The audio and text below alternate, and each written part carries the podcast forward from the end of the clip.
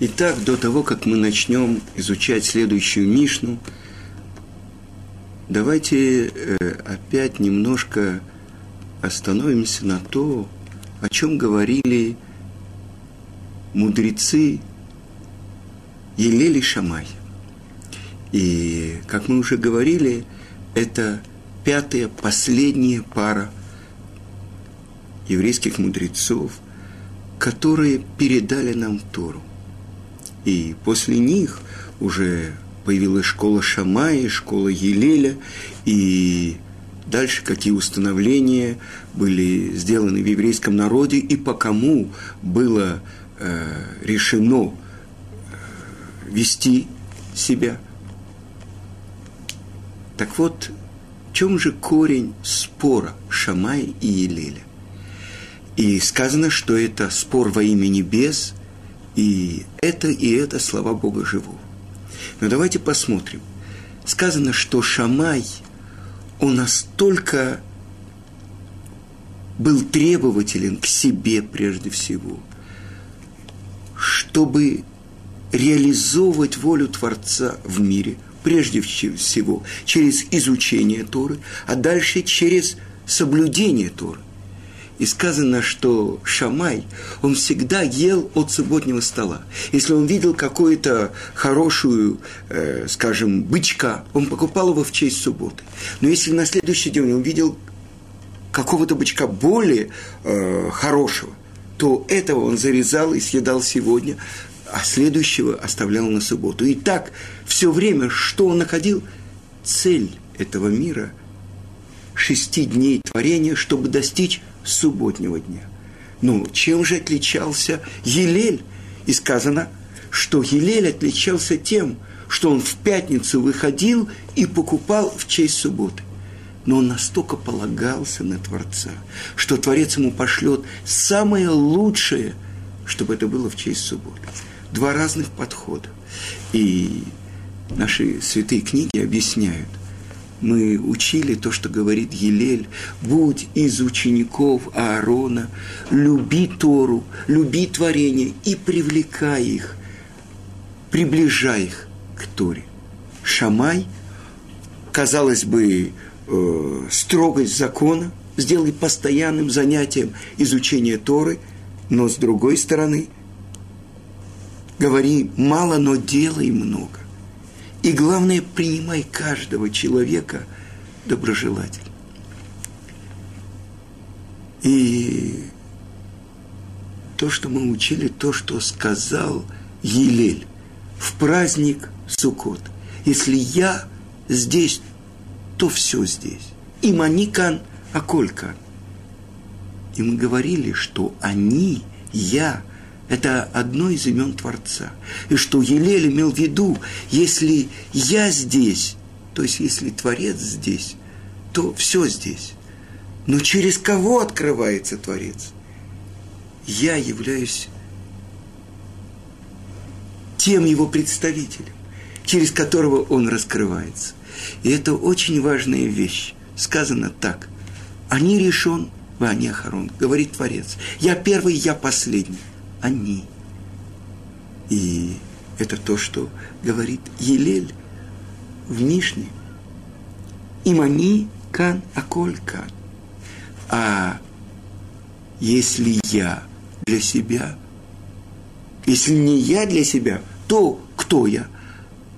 А если не только для себя, то кто я? А если не сейчас, то когда? – и мы понимаем, что здесь заключен очень важный ключик к пониманию. С чего все начинается? Осознание человека, самого себя. Сказано, сказано ведь в Торе, полюби близкого твоего, как самого себя. То есть все начинается с моего осознания. Человек, который живет, не осознавая – он встает утром, он идет на работу, он э, встречается с кем-то, он покупает какие-то продукты, он ложится спать, он встает. Человек, который не осознает, что он живет. Не осознает свое «я». Он еще до того, как начинаются его обязанности по отношению к Творцу, по отношению к другому, но прежде всего по отношению к самому себе. Если он не знает, что есть он, так вот это с этого «я», «они» начинается осознание человека. «Я есть». Если я знаю, что я есть, тогда я могу понять, что есть и ты. С этого начинается мой первый шаг. А в какую сторону должен быть этот шаг? Что то, что неприятно тебе, не делай другому. Это ключ, который дает не еврею Елеля Закен. Потому что в этом все еврейство. Если я могу поставить себя на место другого, значит, я уже с трона, на котором помещено мое огромное эго, я его чуть-чуть сдвигаю, я теснюсь, есть другой. И тогда я могу воцарить царя. Я снимаю корону своей головы и отдаю ее тому, кто меня послал в этот мир. Это основа всего.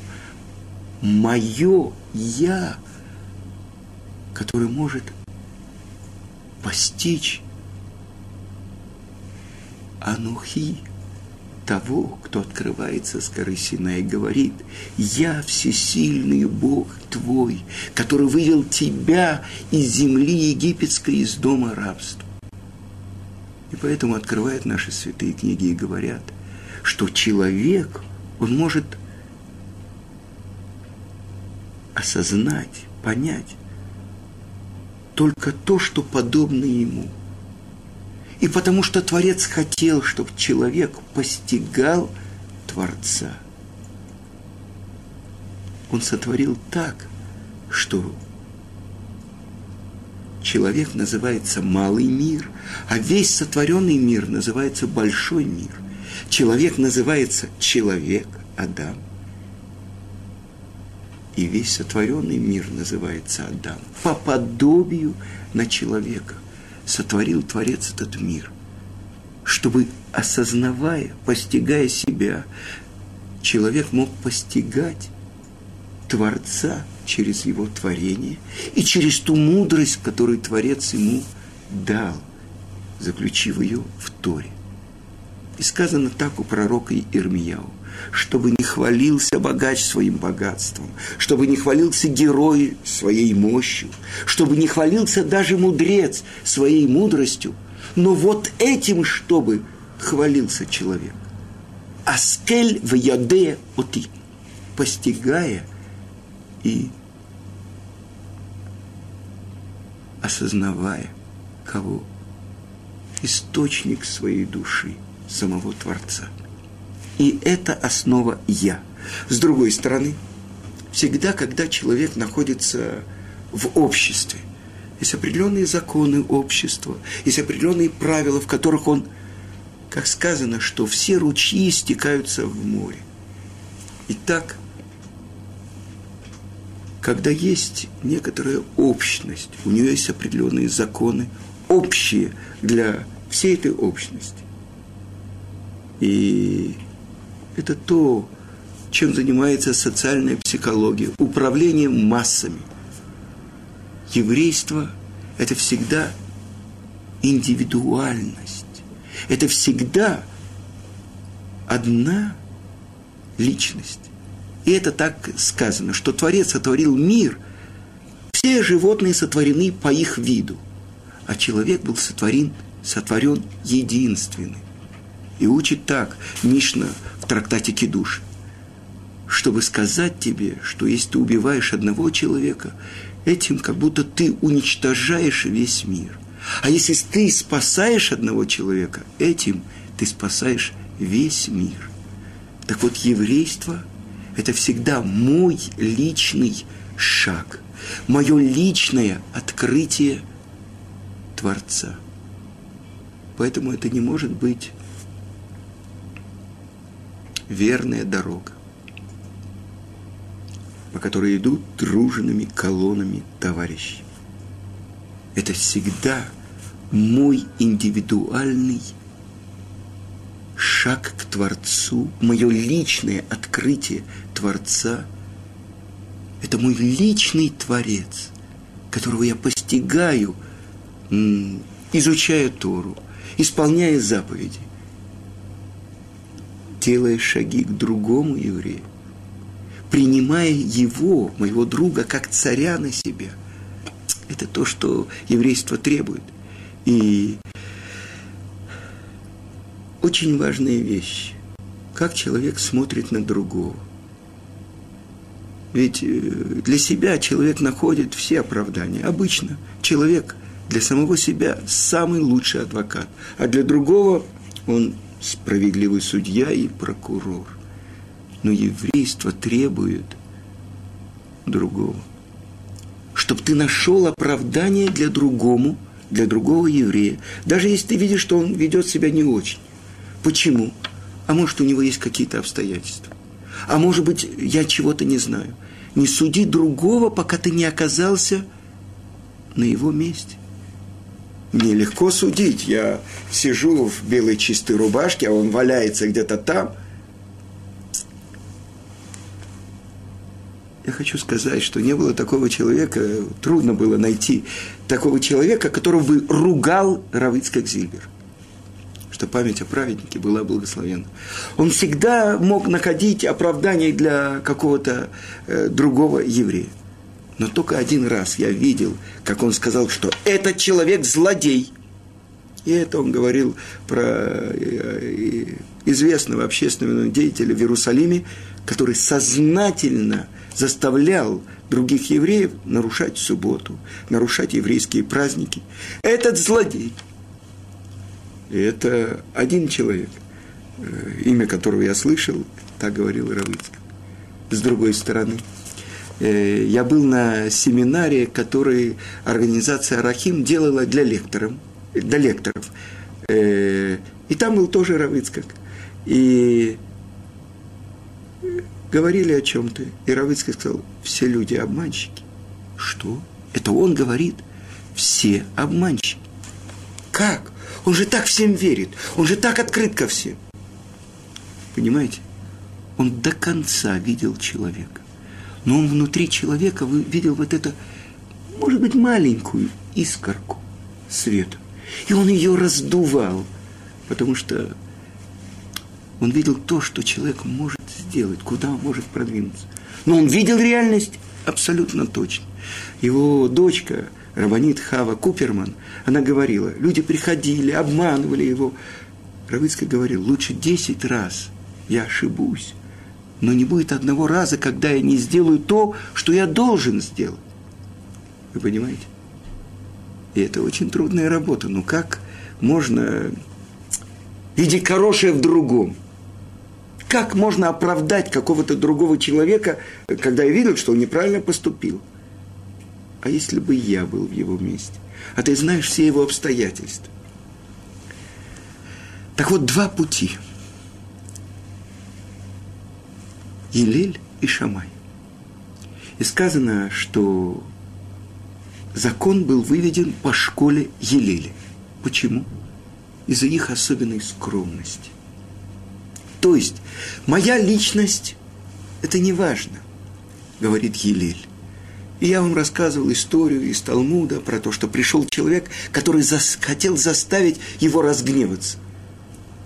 Нет, не важно, я отменяю свою, свой почет, свою славу. Есть, думал этот человек, что есть какое-то место, где уже не хватит выдержки у Хилеля, и он перейдет. Нет, ничего. И это я слышал историю от э, Кармелы Райс человек, который самоотверженно записывал на протяжении ряда лет э, рассказы Равыцкака, и благодаря ей у нас есть книга Равыцкака «Чтобы ты остался евреем». Что когда один молодой человек, небрежно идя, толкнул Равыцкака, и он упал – и это в Иерусалиме дождь, грязь. Он поднялся, и тут же он закричал, он случайно это сделал. Вы понимаете, о чем он думает? Чтобы моя честь, я могу отказаться. С другой стороны, я могу поделиться личным. Я снимал много раз Равицкака, и для одного фильма я просил его надеть талит и тфилин. Это было уже э, Равицкак молился всегда самую первую молитву в Атике, и один раз он это сделал, и мы это сняли. Я говорю, а сейчас нужно еще раз надеть талит. И вдруг я увидел взгляд Равицкака. Он так на меня посмотрел и сказал, я не актер. И в Талмуде есть такое понятие. Посмотрел на него еврейский мудрец и сделал его галь ацамот, то есть груду костей. Этот взгляд я запомнил на всю жизнь. Вы понимаете? то есть очень трудно. Действительно, когда сказано, что любовь, она разрушает границы. И вот этот человек, который был, бежал перед каждым, где он мог что сделать, э, когда он приходил на свадьбу, рассказывал мне Равхаем Шау. Э, люди думали, ну пришел какой-то нищий, какая-то э, синтетическая шляпа, какой-то замызганный костюмчик. Ну, еще один нищий иерусалимский собирает. Но самые большие еврейские мудрецы, глава Эйда Харидит, Рам, Раф Фишер, он, когда его видел, он вставал в полный рост. Что он видел, кто входил. И это так люди и определяются. Они видят этот свет или нет. И я, может быть, вам уже рассказывал мой учитель Гаон Рамойша Шапира. Когда я попросил от имени Равыцкака, он издавал очередную книгу на русском языке, он хотел посоветоваться, можно так сказать или нет. Я сказал, «Э, Равмойша Равыцкак хочет посоветоваться, когда у вас есть время? И он мне ответил, Цви, ты не понимаешь, у меня нет времени. Но для Равыцкака я просто приеду к нему домой – большие люди в еврейском народе, они друг друга знают. Так вот, школа Шамая и школа Елеля. Последняя, пятая пара. Так из-за чего закон был выведен по мнению Елеля? Потому что это особенное качество его было. Особенная скромность.